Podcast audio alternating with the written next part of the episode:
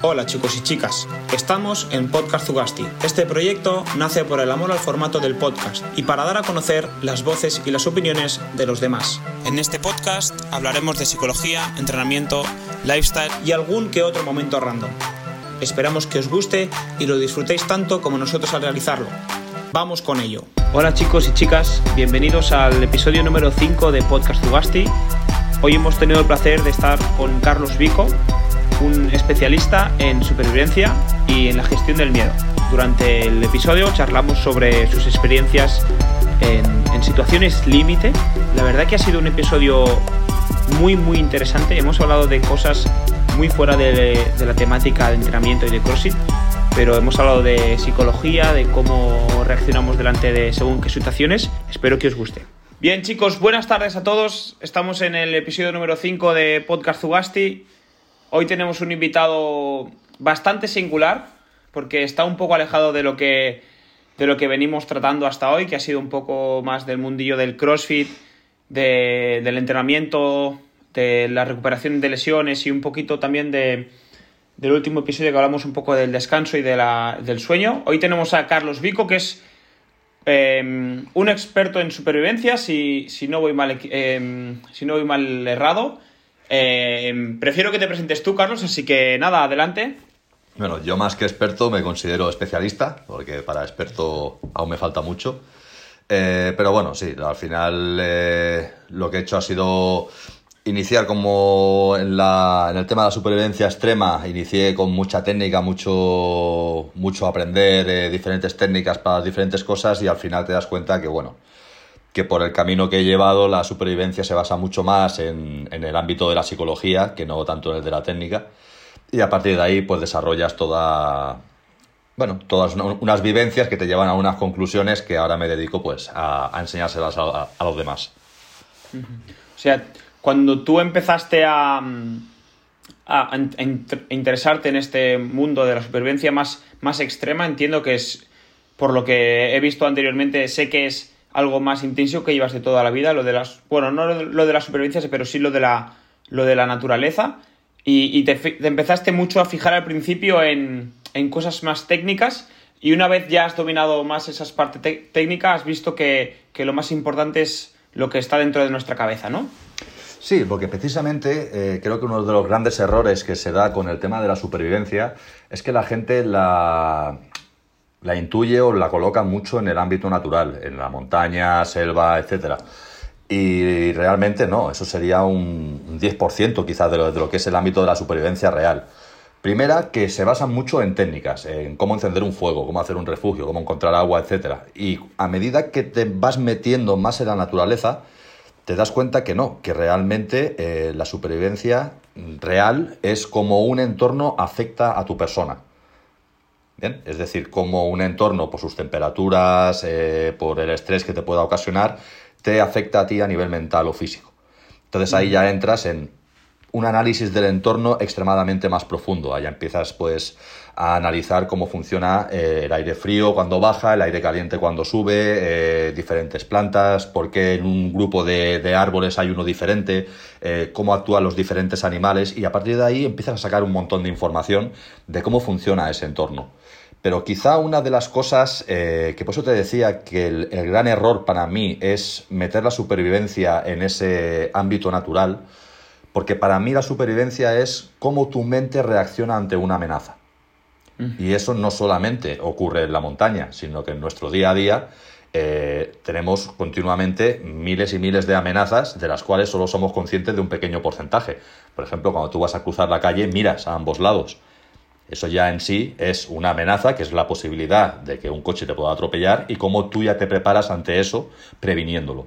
Pues todo eso es lo que a mí me gusta realmente y es en lo que se basa la supervivencia realmente. Es decir, en todas aquellas acciones en tu día a día donde tú tienes que reaccionar conscientemente y buscar la mejor estrategia para superarlas.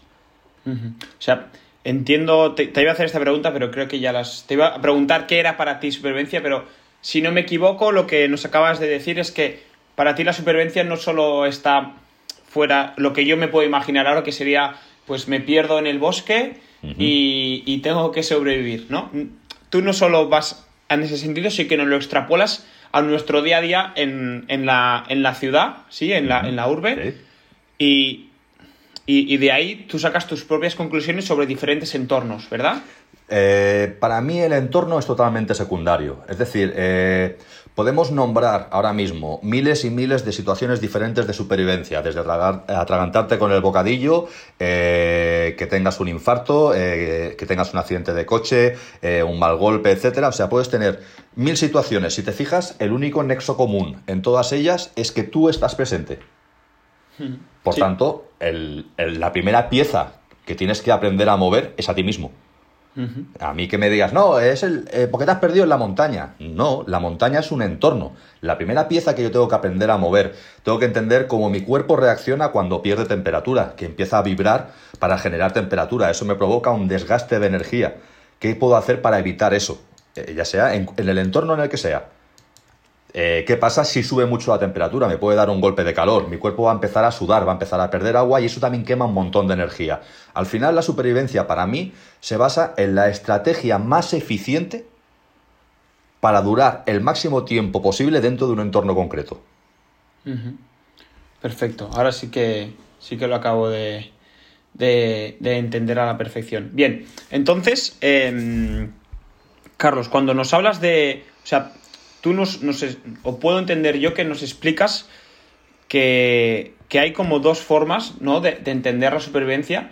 ¿Cómo tú te adentraste en este mundo de la supervivencia? ¿Cómo, cómo, dónde, o sea, ¿Cómo empezó Carlos Vico y cómo es ahora? ¿Cómo, ¿Cómo descubrió este mundo de la supervivencia extrema? Yo empecé de muy crío con mi abuelo, eh, mi abuelo era, bueno, ahora está mal visto que es furtivo, pero bueno, mi abuelo no utilizaba pólvora para cazar, sino que, bueno, él trampeaba. Y eso requiere de un conocimiento del entorno, de un conocimiento del animal al que vas a cazar, porque tienes que saber qué va a comer, en qué época del año estamos, si está de, en celo, no está en celo, si tiene crías, si no, etc. Y a partir de ahí yo empecé a aprender mucho con él. Eh, ya de más mayor, quizá con unos 30, quizá empecé a interesarme más por el tema de la supervivencia extrema a aprender técnicas y ponerlas a prueba en, entornos más complicados, como eh, los Alpes en tema nieve o empezar a cruzar desiertos. Y a partir de meterme en problemas eh, bastante complicados, de, bueno, que, la, que llega un punto donde las técnicas fallan y realmente entras en pánico y, empiezas a ver que las cosas no salen, que te bloqueas, que entras en, en ira, etc., empecé a entender que era extremadamente bueno eh, y muy, muy bueno con el tema técnica, pero me fallaba la mente. Es decir, eh, tiraba mucho de físico, pero cuando el físico decía basta, me, derrumbaba. Y a raíz de ahí empecé a trabajar más el tema psicología. Y me di cuenta que con un trabajo mucho más mental, el físico eh, sufría extremadamente menos. Es decir, era capaz de llevar mi físico mil veces más allá con una mente bien preparada y que era capaz de tomar unas decisiones correctas dentro de ese estrés, eh, porque piensa que cuando te estás muriendo, es muy fácil decirlo, pero cuando mentalmente sabes que te estás eh, hundiendo, que, no te queda energía y que tu cuerpo se está viniendo abajo, eh, en esa situación tener la capacidad de crear estrategias para llevarte más allá es muy complicado.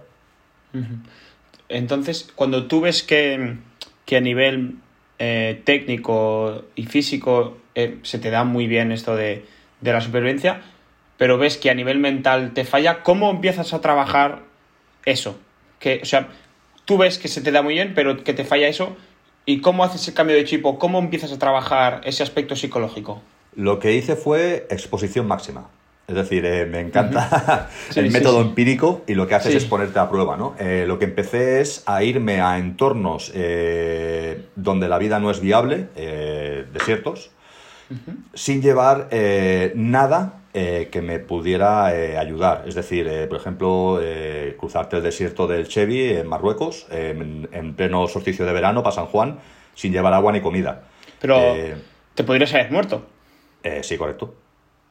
Pero es que el, tema de la muerte es. Eh, yo quizá lo veo diferente que el resto, ¿no?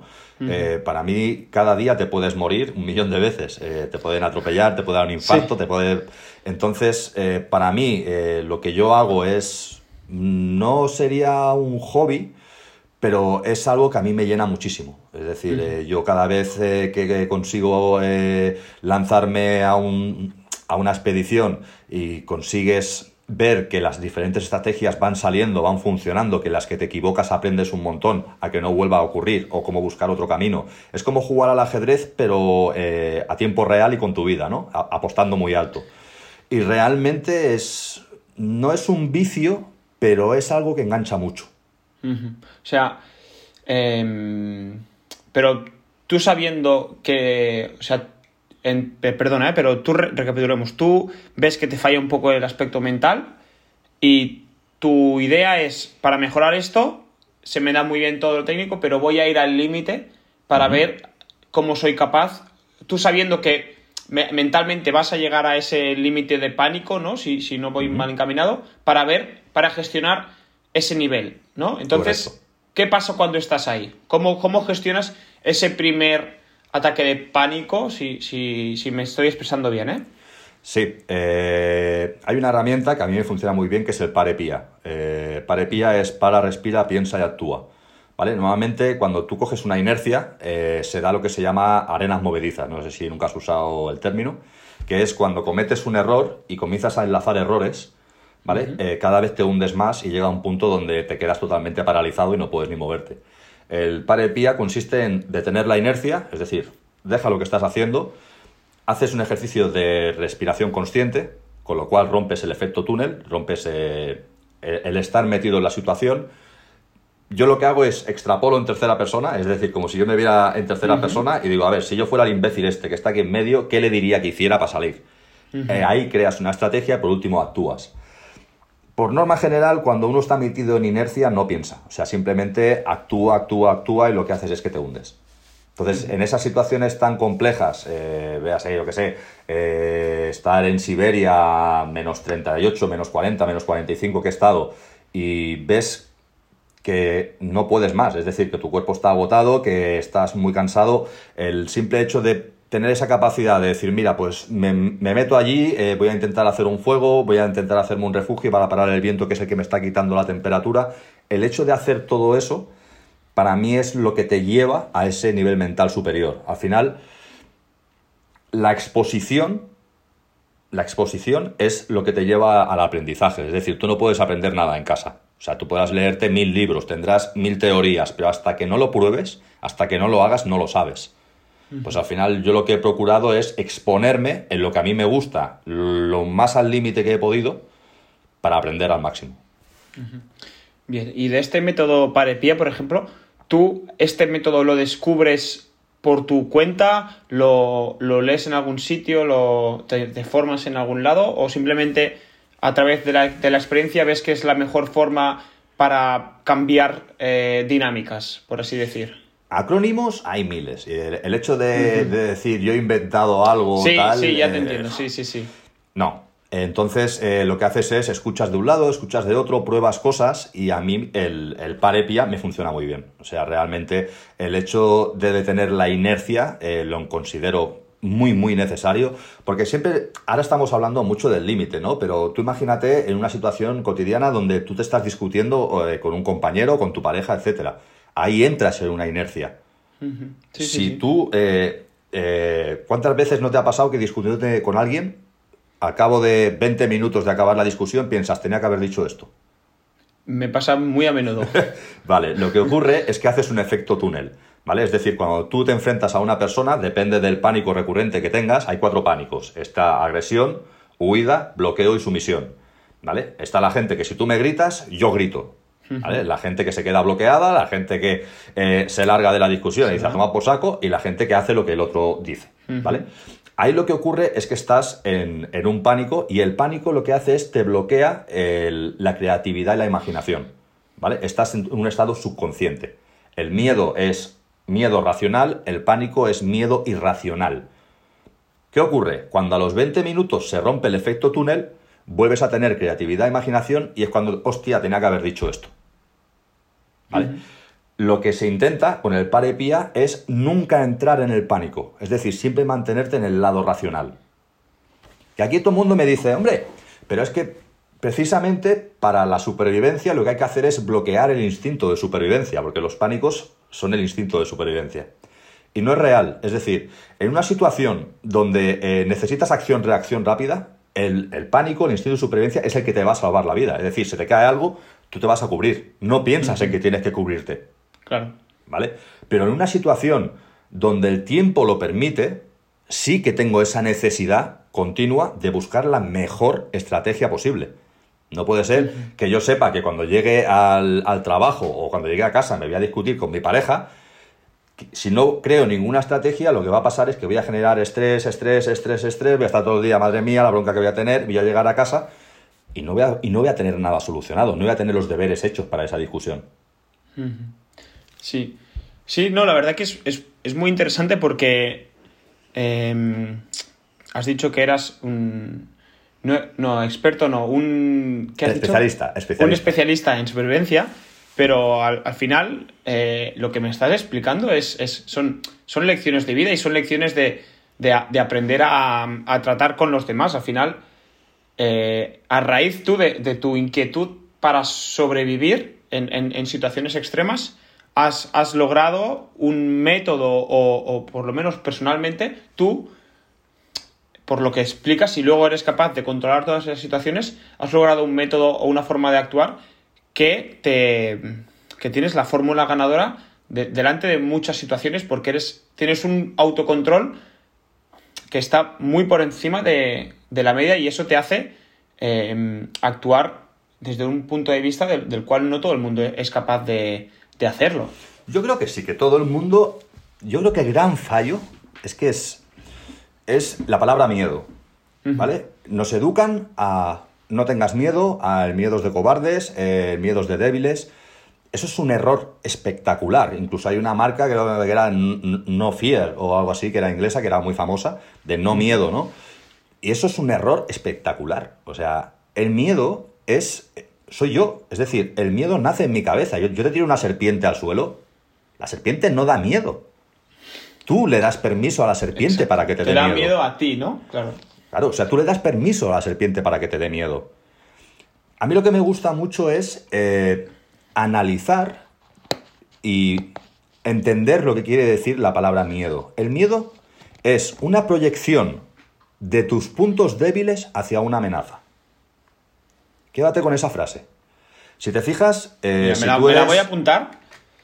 Eh, el miedo es una proyección. Una proyección de tus puntos débiles hacia una amenaza. Pues tengo una imagen mía. Eh, que, ahora te la voy a explicar. Que seguro que te, va, a hacer, te va a hacer reír. Em, a, mí, a mí me da mucho pánico nadar en, aguas abiertas, en mar abierto. Vale. Em, soy, bueno, no soy incapaz, pero solo lo hago cuando tengo alguna competición que me obliga a, nadar en aguas abiertas. Y, y para prepararme tuve que nadar en aguas abiertas, pero solo lo hacía cuando era obligatorio. Es decir, cuando yo tenía que hacer un WOT, un entrenamiento, y tenía que hacer ir y volver a la boya. Yo, si estoy en la playa con mis amigos, no voy nunca a la boya. Nado, me, me meto cinco minutos, estoy donde puedo tocar y luego me salgo. Bien. Porque me da miedo, o sea, y soy incapaz de controlar ese miedo o ese pánico a no ser que haya algo detrás que por obligación me, toca hacer. Vale. ¿Te has parado a analizar por qué? Eh, ahora lo, estaba haciendo ahora, pero no encuentro el, el por qué. Vale, eh, nuevamente el miedo a nadar en aguas abiertas se asocia al miedo a que un animal Sí, me coma, sí. Exactamente, ¿vale? Porque tú en, agua estás indefenso, tú no estás creado para trabajar en el agua. Exacto. Yo, de hecho, tengo un amigo que es nadador profesional, eh, es decir, eh, se dedica al deporte de alto, alta, alto nivel, ¿no? como lo decís vosotros. Alto rendimiento, sí. Alto rendimiento. Y este chico le picó una medusa y estuvo a punto de ahogarse. Claro. O sea, entró en pánico porque se, le, se lió en los pies o no sé qué le pasó. Eh, eh, tragó agua y, tuvieron que sacarlo. Tuvo que entrar la Cruz Roja a sacarlo porque es un día. Y es un nadador espectacular. Y es el mero hecho de entrar en pánico. O sea, entró en un pánico eh, brutal, empezó a tragar agua, empezó a intentar salir de allí y tuvieron que sacarlo, hubiera muerto. Un tío que se dedica a nadar de forma profesional. Y es ahí donde yo voy, porque la técnica la puedes tener extremadamente asumida. Pero eh, si tu mente falla, falla todo. Claro. ¿Vale? Al final, si tú paras a racionalizar lo que estás haciendo, es, vale, ¿qué animales me pueden atacar dentro de este entorno concreto? Tiburones blancos, creo que no hay. ¿Vale? Me puede venir una cinturera, me puede venir eh, una medusa. Vale, si es una tinturera, lo más que me puede hacer es pegarme un bocado y que me falte un trozo. No, no me va a matar. Si es una medusa, es un picotazo que duele, escuece y tal, pero no pasa nada. Es como la gente que le tiene pánico a las avispas. Tú hmm. analizas la avispa y dices, a ver, como un bicho que no llega a un gramo hace que un tío de 80 kilos corra como un gamo. O sea, es inviable. O sea, ¿qué ha pasado ahí? ¿Vale? No, es que si pica duele, pero a ver, tú te das cuenta que el dolor no es tan grande como el accidente que puedes tener por salir corriendo sin mirar hacia dónde vas. Además que las avispas, si tú la paras, si, si, si, si, tú la miras, si tú no le haces nada, ella no te hace nada. Yo he llegado a darle agua con azúcar en la palma de mi mano a una avispa. No pasa nada. O cogerla y sacarla de casa con la mano. No pica. ¿Cuándo pica? Cuando tú te asustas, entras en pánico y empiezas a hacer así con las manos. La estás atacando, te va a picar. Si en lugar de reaccionar así, tú reaccionas con la calma, la avispa no es mala. La avispa no ha salido de su casa pensando, hoy voy a picar al Carlos. Hoy me voy directo a picarlo. No, ella simplemente, si tú te acercas a su panal eh, y haces algo contra el panal, se va a defender. Si tú le haces algo a ella, se va a defender. Si tú actúas con calma y normalidad, la avispa no te va a atacar. Pues es lo mismo cuando hagas aguas abiertas. Es decir, es analizar qué es lo peor que puede pasar y crear estrategias. Oye, mira, pues si me pica una, eh, una medusa y tal, ¿qué voy a hacer? Mira, pues me voy a, voy a intentar alejarme un poco de la zona, voy a hacer el muerto, me voy a relajar, me voy a calmar, ¿vale? Y bueno, eso va a picar, pero me voy a ir hasta la playa y sé ¿vale? Que no me puedo eh, limpiar con agua dulce porque empeora el tema del veneno, con lo cual voy a tener que echarme, limpiarme bien con agua salada, ir a puesto de la Cruz Roja, etcétera. Ya está, creas tu estrategia. Un cuando tú ya tienes tu estrategia, el pánico desaparece. Pues ahora no lo voy a probar porque no hace, no hace, no, hace día para bañarse, pero, pero dentro de poco seguro que seguro que seguro pues yo te lo recomiendo al revés. Es decir, cuanto acostumbras más al cuerpo a peores circunstancias, cuando lo haces en circunstancias normales estás mucho más cómodo. ¿Vale? Si, tú, por ejemplo, nadas con, mala mar, sí. El día que tengas que nadar con un mar normal, nadarás muchísimo más cómodo. Sí. Sí, el, mar en sí, em, no, o sea, el oleaje y esas cosas nunca me, nunca me ha dado miedo. Me, me, mm, me refiero a que hace frío y no me, no me apetece pasar frío. Mm, me he bañado alguna vez, pero aguanto cinco minutos quieto, pero, pero nadar y tal, eh, no, soy, no, soy, muy fan de, nadar a, estas, a esta temperatura. Pero bueno, vale, sigamos por donde íbamos, porque aquí hablando de mí me, se nos ha ido un poco. Justo has dicho que el miedo es una proyección de tus puntos débiles hacia una amenaza. Correcto. Entonces... En ese, en ese aspecto, lo que hay que hacer es escuchar al miedo. ¿Vale? ¿Por qué? Me está diciendo dónde fallo. Me está diciendo mi eslabón más débil ante una amenaza. ¿Vale? Si yo eh, me encuentro con un tío de dos metros y me da miedo que el tío me golpee, es que quizá no tengo la suficiente práctica o la suficiente capacidad como para pelearme contra esa persona físicamente. Y es de lógica, y mi cuerpo me está avisando de ello. Si yo soy Mike Tyson, y peso 110 kilos y me viene un tío de 50 kilos a pegarse conmigo, pues seguramente me lo miraré y diré, pues no, ¿me entiendes? Pero si yo estoy en desventaja, si mi mente calcula que puede estar en desventaja, es cuando me va a dar esa información. Y es aprender a jugar con ellos. Si yo hoy tengo miedo y mi miedo me marca esos puntos débiles yo los escucho y los mejoro, el próximo día esos puntos débiles no van a estar. Y es ahí donde mejoras como persona. Sí, la verdad que visto así, eh, el miedo es una, es una gran forma de, recopilar información sobre, sobre tu persona. Correcto. Eh, porque Bueno, mira, yo leí hace tiempo, o no sé dónde fue, que igual, igual lo dijiste tú, ¿eh? Pero es que puede ser que lo, que lo hayas dicho tú, pero em, nunca se me ha dado bien hablar en público. Sí, he sido yo. Ha sido tú, ¿no? Bueno, explícalo tú, entonces. ¿Por qué, ¿De dónde nace eh, este miedo a hablar en público? Eh, es por costumbre, ¿vale? Eh, yo he vivido y he tenido mucha experiencia en la montaña y disfruto mucho de la soledad.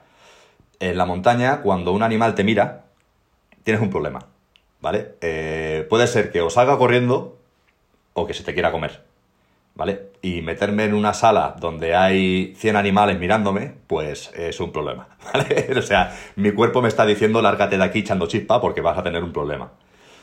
Es normal, ¿vale? El, miedo escénico es de lógica. Si te fijas, eh, es un miedo que es genético, hay diferentes tipos de miedo, este en el caso sería genético.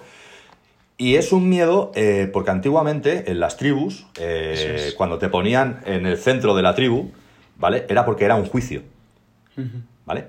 Y te juzgaban y si lo habías hecho mal, te largaban de la tribu y te quedabas solo y normalmente morías, porque el ser humano ha sido muy fuerte en grupo, pero individualmente como eh, animal en el, ámbito natural es una porquería el ser humano, o sea, es el más débil, el que pasa más frío, el menos fuerte, etc. Entonces cuando te aislaban te morías. Entonces es ese miedo, eh, ese pánico que tienes cuando te ponen delante de la gente a sentirte juzgado y a ser eliminado de esa sociedad, o sea, a ser apartado. Claro.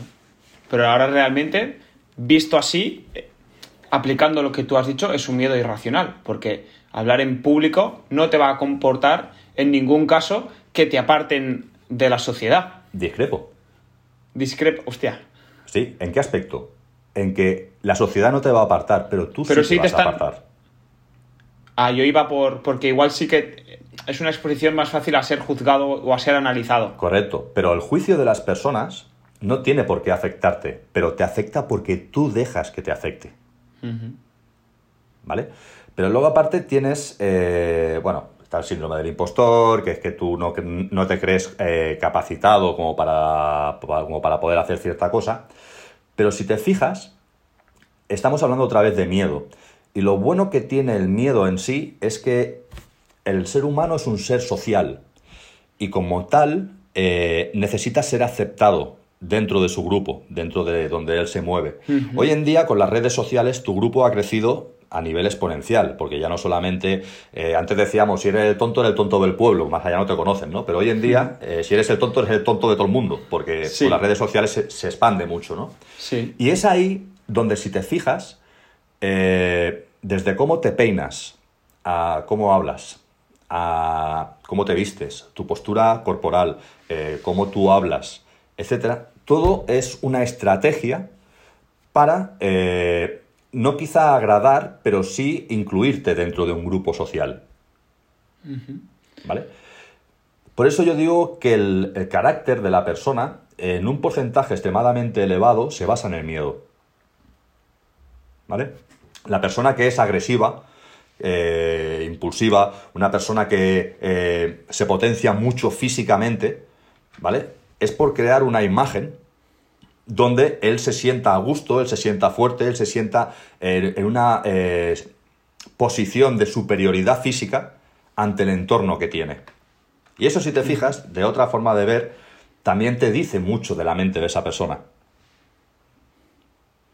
¿Vale? Hoy en día eh, se, rinde para mí eh, mucho culto al cuerpo, realmente.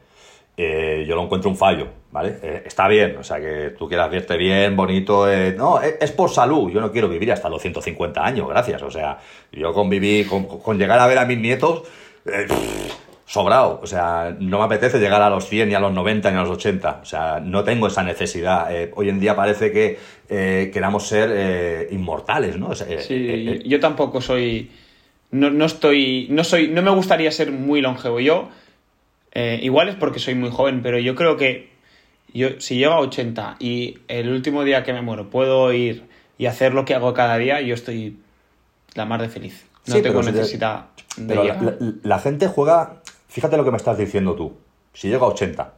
es esa falsa eh, idea de, inmortalidad, ¿no? Porque eh, estamos muy acostumbrados a morir de viejos, ¿vale? Cuando alguien no llega a viejo, es, bueno, se ha muerto con 30 años. Sí, mira, mi, Carlos, mira, mi, padre siempre ha, siempre ha sido una persona que ha hecho mucho deporte eh, y en, mayo de 2000, no, en abril de 2019 eh, enfermó, se curó de cáncer eh, en junio, estuvo todo el verano bien y en diciembre estaba en Kenia haciendo un voluntariado. se ve que el cáncer que tuvo se le, se le, bueno, se le hizo metástasis y en una en 10 días murió. Ah, lo lamento.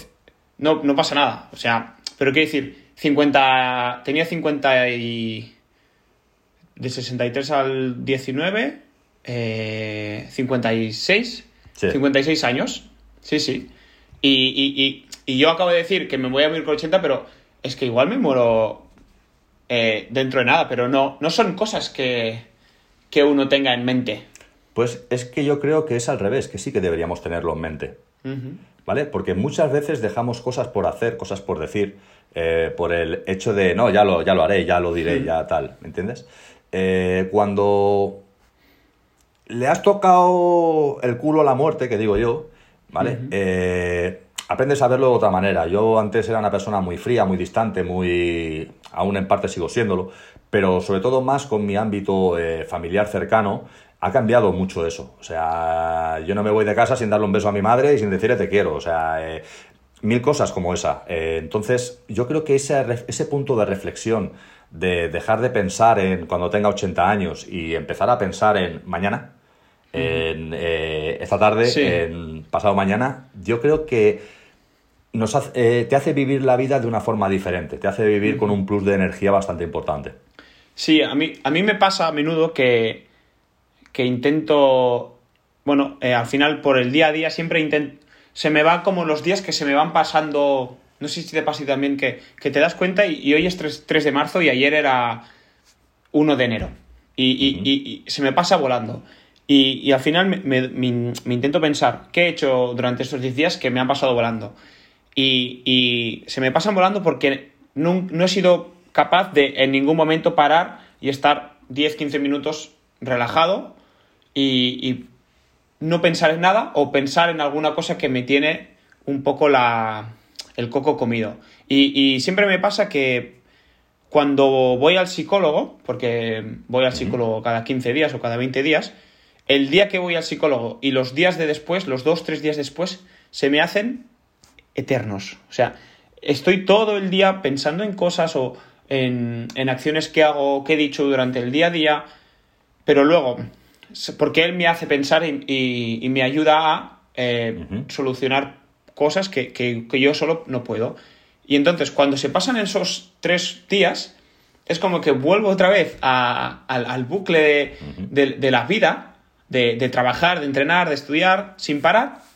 Y hasta que no vuelvo a ir al psicólogo, eh, no me doy cuenta de, hostia, han pasado 10 días ya. Es una... Pues quizás deberías ir cada semana. Sí, es una pena que, me pille lejos, pero sí, eh, a veces lo, pienso y, digo, joder, eh, tengo que, bueno, al final es desarrollar momentos dentro de tu día a día que te permitan estar más, al final es estar más presente eh, en tu día a día con, contigo mismo y consecuentemente con las personas de tu alrededor. Yo creo que tiene que ver mucho eh, con lo que decíamos de las inercias, ¿no? Eh, en tu día a día, en tu cotidiano, eh, no hay un, crecimiento exponencial. Ese, crecimiento exponencial ocurre cuando tú te haces consciente del momento y le das valor a ese momento. ¿Vale? Por eso a mí me gusta decir que el caos es el que genera el cambio y el cambio, esa exposición al cambio, es el que genera el aprendizaje. Si tú estás continuamente en tu zona de confort, no hay un crecimiento a nivel eh, mental, por así decirlo. No hay ese, entrenamiento. Vosotros entrenáis mucho el físico, ¿vale? Y para mí es, bueno, el, físico es importante, interesante, pero eh, a nivel mental, eh, ese entrenamiento mental que a mí me gusta, no, lo he encontrado en un, en un ejercicio. Y sí que estoy, es curioso. Estoy un poco desacuerdo contigo, ¿eh? pero luego te dejo desarrollar y luego ahora lo comentamos.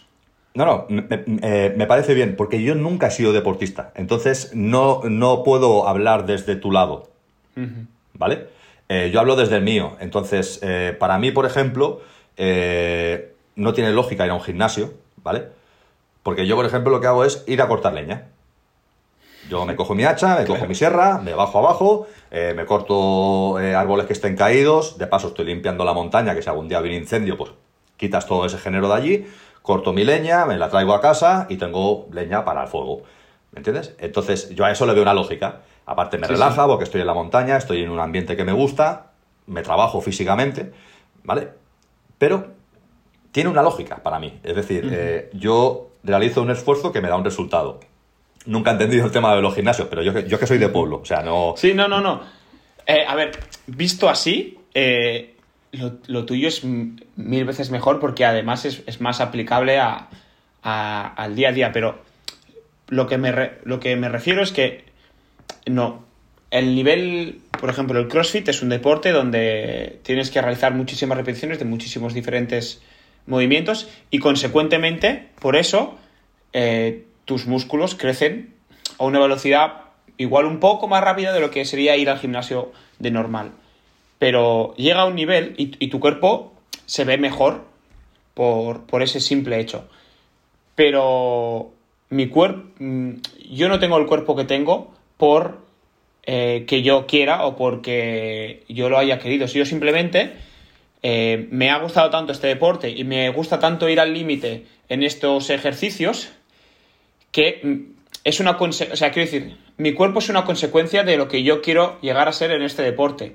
Yo nunca entré en, este deporte pensando, Buah, si hago esto me voy a ver mejor. No, nunca pensé en mejorar mi cuerpo a nivel físico por una cuestión estética. Entonces, eh, yo simplemente estoy haciendo todo lo posible, perdona, estoy haciendo todo lo posible para ser mejor en ese deporte. Si ser mejor en este deporte significa eh, ser gordo y, y, no tener abdominales y tener un cuerpo lo que podemos decir feo, eh, firmo mañana para ser el mejor. Bien. Pero mi, pregunta sigue siendo, es decir, cuando tú eh, buscas un objetivo, eh, es para algo, ¿no? Si no me equivoco, el CrossFit viene de, de, los militares, creo, ¿no? De América. Sí, sí, podemos decir que sí. Vale. Yo entiendo que un militar tenga que tener unas prestaciones físicas a un nivel alto para rendir dentro de su trabajo. Pero eh, no le veo la lógica. Es decir, yo siempre que hago algo, eso tiene que tener una lógica dentro de, mi mundo. Que yo tengo una manera muy rara de pensar y muy especialita, ¿vale? Es decir, eh, yo entiendo que si yo mato un animal para nutrirme de él y obtener eh, calorías, proteínas, lo que quieras decirle, ¿vale? Yo, un animal, vida se alimenta de vida. O sea, yo mato algo para yo tener energía para seguir caminando. Yo esa energía la uso para algo. ¿Vale? Sigo sin verle lógica a matar a un animal para levantar una barra de hierro. Pero ya te digo, es mi, mente, ¿vale? O sea. Sí, sí, sí. Tienes una, un esquema mental diferente del, mío y ya está. Correcto, correcto. Entonces, eh, ¿Por dónde iba yo ahí? Eh, por lo que es para mí el sentido de la vida. ¿Vale? Eh, al final, tú tienes. consumes vida para tú tener esa energía para sí, sí, sí. vivir experiencias, ¿vale? Que te someten a ese caos, que te, someten a, esa, a ese riesgo, a ese aprendizaje, a ese tal, para que tú luego saques unas conclusiones y se las puedas dar a otra persona. Es decir, yo consigo una ABC, te lo explico a ti, para que tú llegues a D y llegues más lejos que yo. ¿Vale? Entonces, para mí el sentido de la vida es ese, es decir, yo vivo para obtener conclusiones y regalártelas. Si te fijas, cuando tú hablabas de deporte, hablabas de llegar al límite. Hmm. ¿Vale? Sí, en este deporte sí. Es algo muy similar, seguramente, lo que haces tú a lo que hago yo. ¿Vale? Tú disfrutas llegando al límite porque tu cuerpo piensa que va a morir entre comillas. Sí, puede ser. Sí, sí, ¿Vale? Y es esa experiencia la de cuando llegas al límite y ver que estás ahí jugando con esa pequeña línea de justo antes de desfallecer y jugar en esa línea es muy muy similar a lo que hago yo en supervivencia extrema. ¿Vale? Porque yo llego al límite máximo, yo que sé, en Groenlandia, que es quizá eh, la situación más crítica en la, que yo me he visto, ¿no? En Groenlandia eh, teníamos el huracán Alex encima, eh, estábamos en el mes de enero, vientos de entre 70, 90 y 110 kilómetros hora, temperaturas muy bajas, de, bueno, oscilaban entre 4 positivos y menos 18 y menos 20. ¿Esa es tu peor experiencia? O sea, ¿tu experiencia más cercana a la muerte es esa? Hombre, he estado varias veces. Esta ha sido la más larga en tiempo. ¿Vale? Eh, ahí lo que pasó es que, bueno, pisé una placa de hielo, me hizo balancín, se me escurrió el culo para abajo y cuando pasó el culo, pues se, cerró y me enganchó por el pecho, ¿no? Y claro, te ves en una situación muy complicada, consigues romper el hielo a golpes, haces un pequeño hueco para sacar el pecho, consigues salir fuera del agua y tienes el agua, el agua congela... bueno, muy fría. El, eh, eh, el, agua está a cero grados, pero el gran problema que tienes es que el agua transmite la temperatura 25 veces más rápido que el aire. Entonces tu cuerpo se enfría a una velocidad espectacular. Eh, yo tuve que pedir socorro, llevaba un Delorme, que es un, teléfono satélite parecido que puedes contactar con un campamento base, donde tenía una persona. Y bueno, por las complicaciones del, entorno, complicaciones del viento al tener el huracán encima y tal, tardaron casi 14 horas en llegar a mi posición. Dicho así, suena muy Tú estuviste 14 horas eh, mojado. Mojado, con un frío de la, del copón. Sí. Eh, ¿Cómo sobreviviste? El tema está que Groenlandia es un desierto, no hay vegetación, no hay árboles. Mm, claro, entonces no puedes hacer fuego. No puedes hacer fuego. ¿Vale? A mí lo único que se me ocurrió es primero rebozarme por la, por la nieve, porque la nieve tiene la capacidad de absorber agua. Después había un talud de nieve, me tiré y hice un hueco y hizo una, especie de osera, porque la nieve eh, es muy buena aislante. Y dentro, la, primera capa de, ropa que llevaba es, eh, era elástica. Y pensé, bueno, si es elástica, quiere decir que tiene plástico. Si tiene plástico, tiene goma. Si tiene goma, tiene petróleo. Y aunque esté un poco húmeda, va a arder. Y lo que hice fue quitarme toda la ropa y dejar la, la primera capa, la corté a tiras, y lo que hice fue prenderle fuego. Y con, ese tienes un mechero, entiendo, ¿eh? Sí, correcto. En Groenlandia llevaba el cuchillo, eh, un encendedor, la cantimplora. ¿Y qué más llevaba? Y una pala de, casi un metro de largo, aproximado. Y clavaba la pala en la pared, le prendía fuego a la ropa e intentaba secar la, capa exterior y la, y la segunda capa intentaba irla secando. Pero claro, el cuerpo se agota, porque yo llevaba eh, tres días y medio eh, caminando eh, con la nieve por la cintura, que fue una locura, porque yo, iba preparado para nieve dura, caminar sobre nieve dura no es ningún problema, pero cuando la nieve es nieve papa, que es nieve blanda y te hundes, es un desastre avanzar ahí. Y bueno, no llevaba comida, no llevaba agua, con lo cual el desgaste fue espectacular y no me quedaba energía ya a, a esas alturas. Intentaba no temblar, bueno, cuando tienes hipotermia y te enfrías mucho, se produce lo que es la muerte dulce, que es que te duermes. Sí. Eh, es como cuando vas conduciendo se te cae la cabeza, pues lo mismo. Pues lo único que si te duermes te mueres, porque el cuerpo se viene abajo y te duermes y, se, y ya está. Y como tienes tan metido en la cabeza, cada vez que te duermes, tu mente te hace ver algo para que te suba la adrenalina a 300 y no te duermas. Ajá. O sea, cuando, ves... cuando tú ya estás fallando de que te estás así, que estás como durmiéndote tu mente eh, se inventaba una imagen. Correcto. Yo podía ver un oso corriendo hacia mí. Podía ver un lobo. Yo estuve hablando con mi padre, estuve hablando con mi abuelo. Eh, escuchaba llorar a mi hija como si estuviera enterrada en la nieve. Me ponía a escarbar en la nieve. Tío. ¿Qué, experiencia? Eh, ahora explicado es muy guay, ¿vale? Pero en el momento, En ese momento, es brutal. durísimo. Porque al principio te quedas dormido una vez a la hora. Dos. Pero a medida que pasan las horas, y son 14, ¿vale? Eh, se vuelve un continuo. Y te vuelves loco, porque no sabes qué es verdad, no sabes qué es mentira, todo se mueve, todo te ataca, todo te habla, todo te chilla, y es como, ¡hola! ¿Sabes? Y, es realmente, después lo analizas y la, situación en sí es brutal, es un nivel de aprendizaje espectacular, porque eh, son tantas horas que te da tiempo a mucho sufrimiento, pero a mucho aprendizaje también. ¿vale? Yo siempre digo que Groenlandia es la más dura que he tenido, pero es la mejor con muchísima diferencia. O sea, ¿Cuándo la hiciste, Carlos? Eh, esta fue en 2016 o 2017. Yo es que para las fechas son muy malo. Pero eh, si lo que quería era practicar supervivencia, es la mejor lección de supervivencia que he podido recibir en toda mi vida. ¿Y qué, aprendiste? O sea, ¿qué, aprendiste antes de, de eso? Que no, o sea, ¿qué sacaste de ahí? De ahí, eh, ahí fue el aprendizaje de, eh, de, lo que es el miedo, de cómo nos afecta, de lo que es el pánico. Porque piensa que yo cuando llegué a casa llegué loco. O sea, yo no podía estar en la oscuridad. Yo estaba a oscuras y entraba en pánico, porque en Groenlandia solo hay seis horas de luz al día, el resto es noche. Yo estuve todo, o sea, toda esa situación a oscuras. No, tenías linterna tampoco. No, no llevaba nada. Y no hay, no hay luz, la luna y tal. ¿no? Es, no, es, eh, estaba todo muy, muy tapado por el, por el tema del mal tiempo que había en aquel momento, estaba extremadamente tapado, y allí es como el, sol de medianoche que le llaman. No es noche cerrada, pero no es de día, o sea, no, no, no ves a, larga distancia. No podía tocar agua fría, no podía meterme en el agua. Eh, cuando me dormía, me pensaba que me moría. Me tuvieron que medicar para dormir.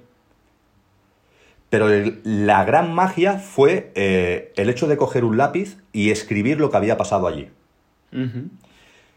Porque yo lo que tenía en mi cabeza era todo roto, todo eh, desordenado. Yo estaba en pánico. Pero ¿qué pasa? El pánico es irracional. Cuando tú lo, lo racionalizas, para buscar las palabras para definirlo, lo conviertes en miedo. Y con el miedo sí que puedes trabajar. Y a raíz de escribirlo es cuando te das cuenta qué ha pasado, cómo ha pasado, te das cuenta que si te duermes no te vas a morir, que si apagas la luz y te sientas en el suelo y te relajas, no te va a pasar nada. No va a salir un oso, no va a salir un lobo, no, no pasa nada. Y es ahí donde empiezas a trabajar con la mente y empiezas a entender cómo la mente funciona bajo un nivel crítico de estrés cómo funciona el pánico y cómo transformar el pánico en miedo, que es la base del estudio mío. Entonces te mm. digo, para mí Groenlandia fue un salto hacia adelante eh, brutal en lo que es para mí el análisis de la situación de supervivencia. Entiendo, pero esto de qué pasó en Groenlandia, eh, ¿ha sido antes o después de cuando hemos hablado al principio de que no sabías gestionar el miedo y que tenías muy buena técnica? ¿Eso fue antes? Eso fue antes. Eso fue antes. O sea, a raíz de eso fue cuando tú ya viste que... Eh, o sea, yo a raíz de darme cuenta de que tenía problemas, empecé a, tirar cada vez un poco más agresivo hacia las experiencias. Empecé con eh, desiertos. Yo, la primera experiencia mala que tuve fue en nieve, que también tuve una hipotermia bastante complicada. De ahí pasé a desiertos, a calor extremo empecé a tocar el tema mente, a tocar el tema de cómo yo me relajo, etcétera, etcétera, hasta llegar a Groenlandia. Y en Groenlandia fue como si estuvieras en primaria y de golpe te meto en la universidad. Y es como, wow, o sea, mucha, mucha información de golpe que luego tienes que, bajarla, luego tienes que darle una vuelta, entender qué ha pasado, cómo ha pasado y qué has hecho tú ahí dentro. y esa situación es la que te hace cambiar el enfoque de todo. Joder. Y entonces, eh, ¿qué o sea, tú como especialista en supervivencia, em, ¿qué prefieres? ¿Estar expuesto al fuego? Hay, bueno, al fuego, al calor o al, frío? ¿Y por qué? Oh, es mucho más... Siempre es relativo, ¿vale? Porque puedes puntualizar de mil maneras, puedes hablar de un golpe de calor, puedes hablar de realizar trabajos bajo el sol y tal, pero si hablamos de meterte en un desierto de calor o de frío, siempre es mejor el de calor, ¿vale? ¿Por qué? Porque durante el día hace mucho calor, puede estar a 50 grados, pero por la noche estarás a 5 o a 10, ¿vale? Entonces tú simplemente durante el día te entierras para mantener tu temperatura y tu agua y actúas durante la noche para no, para, no gastar ese agua. ¿Duermes de día? Correcto. En el desierto se duerme de día, igual que cualquier animal, ¿eh? O sea, no, he inventado nada. O sea, ah, si te fijas en cualquier animal en el desierto, se entierra durante el día y camina durante la noche. Pero, ¿y el calor ya te... O sea, tú cuando duermes enterrado no sientes el calor, entiendo. Mira, dentro de la arena, o sea, tú lo que haces es, haces una zanja, te metes dentro y te tapas con la arena, ¿vale? Sí. Fuera puedes estar a 50 grados y dentro de la arena puedes estar a entre 25 y 27 grados. Bueno. ¿Vale? El tema está que durante la noche, pues baja 5, más o menos, ¿vale? 5, 10, más o menos hay una, una, un desnivel de temperatura de entre 35 y 45 grados del día a la noche. Pero durante la noche apetece el esfuerzo físico porque hace fresco. Entonces tú tú cuando caminas bien. En cambio, en frío, siempre hace frío. O sea, tú estás en Siberia, estás. Yo la máxima que he estado es a menos, a menos, a menos 52, me parece. Que es el, punto máximo. Pero es que en, el, ¿Y tú, punto a la. O sea, tú a la intemperie. Sí, correcto. Sin tienda y, sin qué ropa llevas? Yo cuando fui a Siberia eh, fui vestido como un preso de los años 40. O sea, llevaba felpa, lana, ropa, eh, botas de cuero. Me hice la, la careta para la cara con piel de conejo eh, las polainas con piel de cabra, un desastre, un desastre, aquello fue una locura. Pero el tema está que tú puedes estar en el peor punto a menos 50 y en el mejor punto a menos 20, pero es que sigues a menos 20, carajo, o sea, sigue haciendo un frío de la hostia. Claro, sí, sí, sí. No hay descanso en frío, para que me entiendas. Bien, y luego, eh, eh, Carlos, tú luego, porque ¿Cada cuánto haces este tipo de experiencias tan, tan extremas? ¿Una vez al año o dos Antes veces hacía una al año. Ahora hace un par de años que no estoy saliendo, porque bueno, ha habido todo el tema del COVID y demás, y porque me he dedicado más a, trabajar eh, en lo que me gusta. Es decir, eh, me he dedicado más al tema ponencias, a trabajar con menores eh, a centros de menores, colegios, institutos, a dar charlas en universidades y demás. Y me he frenado un poco en el tema eh, experiencias de supervivencia en la naturaleza. ¿Vale? Porque, por ejemplo, hice Siberia después de Groenlandia y no me supuso un aprendizaje brutal Siberia. O sea, lo mismo que Groenlandia fue una explosión brutal de conocimiento, eh, Siberia, que fue que si tú lo explicas dices, tú estás loco perdido. O sea, yo me fui a Siberia a hacer un recorrido durante cuatro días perseguido por tres cazadores rusos. ¿Pero que te, te iban a matar de verdad? Eh, teóricamente no, pero claro, son rusos. O sea, primera, que beben como cosacos, ¿vale? Y segunda, que eh, no, nos entendíamos muy bien hablando con ellos. ¿Vale? Entonces la idea era yo eh, fugarme de un gulag, de un campo de concentración, y ellos salían 12 horas después que yo y que intentaran cazarme. Seis horas, perdón, seis horas después que yo. Y que intentaran cazarme. Claro, entonces tú ya vas, no por nada en concreto, sino porque tú ya llevas la tensión y la presión encima de tener que ir más rápido que ellos para que no te pillen. Es decir, el refugio rápido, eh, hacerte el fuego rápido, calentarte e intentar seguir avanzando, porque ellos van detrás tuyo. Y ellos sí que llevaban agua, llevaban comida, y llevaban tienda y llevaban armas. Yo no llevaba nada. A mí si me salía un lobo o un oso o un lince, que los linces de Rusia pesan 55, 60 kilos, parecen pastores alemanes, estás indefenso. Tienes un cuchillo, ¿vale? Sí, vale, sí, ya, como el de Renacido, ¿no? Que, que, mata al oso con un cuchillo de 10 centímetros, pero bueno, que no pasa nada, ¿vale? Entonces, juegas con todo eso. Cuando te viene el viento de cara, sabes que si viene un animal, vendrá por tu espalda, porque tu olor lo va a desplazar hacia aquella zona.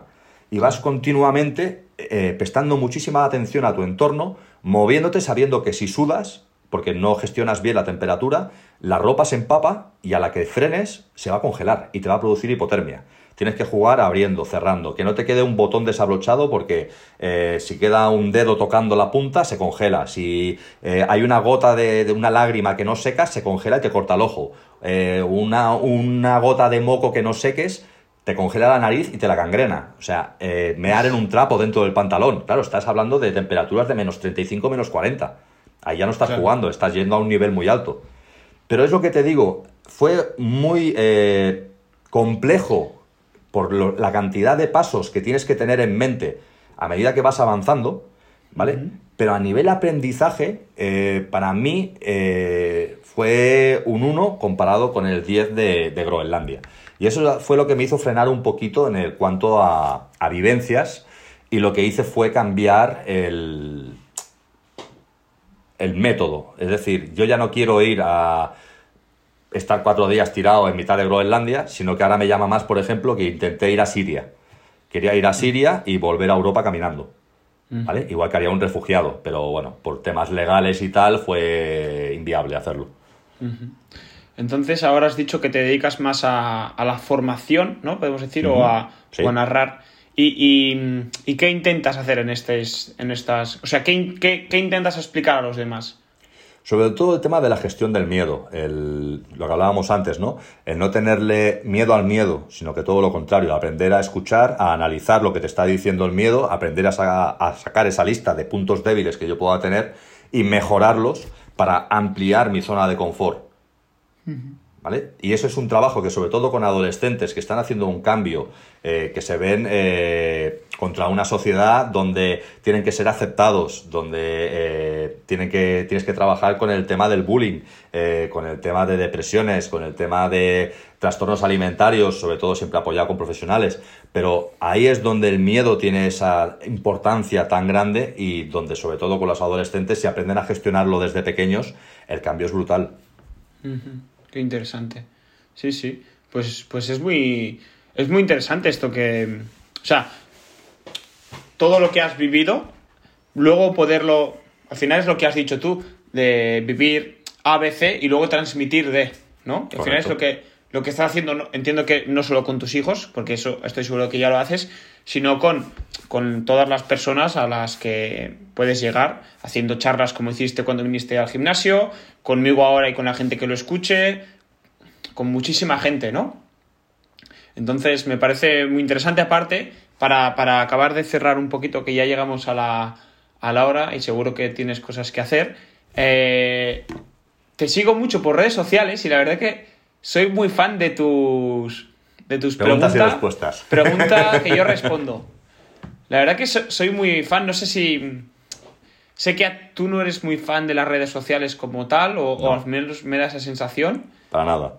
Entonces, vale, ¿y por qué estás en un sitio donde, donde no te gusta estar? Eh, porque considero que si sabes algo, yo siempre digo que si hay un problema y alguien sabe parte de la solución y se la calla, es parte del problema. ¿Vale? Y la realidad es la misma para todos, pero está sujeta a un punto de vista. Si yo a través de mi punto de vista consigo cambiarte algo el tuyo para que funciones mejor, yo ya me doy por satisfecho. Eh, yo no soy una persona que esté, eh, yo qué sé, yo miro las redes sociales una vez cada 10 días, más o menos. ¿Vale? Eh, porque no, no, no, me atrae en absoluto. Pero en cambio, el hecho de hacer una ronda de preguntas y respuestas y que la gente igual te pregunta, eh, yo qué sé, oye, estoy todo el día a gritos con mi hijo, pues tú puedes darle un punto de vista diferente, ¿no? Que si una persona está en pánico y tú le metes más pánico, pues tienes pánico al cubo, ¿no? O sea, eh, darle pues esa posible estrategia diferente o hablar de religión, hablar de, de, mil cosas diferentes, primera me ayuda a mí a relacionarme con otras personas, porque yo soy un tío muy, eh, no cerrado, pero sí que me gusta mucho ir a mi bola y hablo poco con la gente, pero sí que me, por una parte a mí me permite salir hacia afuera y por otra parte considero que hay gente que puede tener un punto de vista y lo que haces es generar un poquito de debate, que también me gusta mucho. Sí, sí, la verdad es que soy muy... Me gusta mucho eh, que, lo hagas porque aprendo muchísimo, no solo de, de, ti, de lo, que, de lo que hemos hablado de la gestión del miedo y de, y de lo que transmites, sino de, de, personas que igual tienen problemas que, que, yo igual no considero problemas o que no soy capaz de imaginarme eh, solucionarlos, o sea que al final también me ayudas en ese sentido. Eh, entonces yo desde aquí te animo a que, a que sigas con, con esta pregunta que yo respondo, que es que es súper interesante. Y, y, nada, Carlos, la verdad que te voy a dejar a ti despedir el, el, el, episodio, que es lo que, lo que hago desde el episodio número 4, que aún no ha salido, pero que va a salir. Así que por mi parte ha sido un placer estar, charlar contigo y, y compartir tus vivencias, sobre todo de la gestión del miedo, que yo creo que es al final un tema del que se habla poco y del que tú por tus propias experiencias eres, eres un especialista. Así que igual no tienes que decir que eres especialista en supervivencia, sino eres un especialista del miedo. Em, así que nada, Carlos, em, te dejo despedir y nada. Pues nada, un placer el haber estado esta hora casi hablando un poco de lo que hago, lo que, como yo veo las cosas. Y nada, un gustazo la entrevista, un gustazo el, el rato de buena charla y nada, a seguir escuchando los podcasts. Un saludo.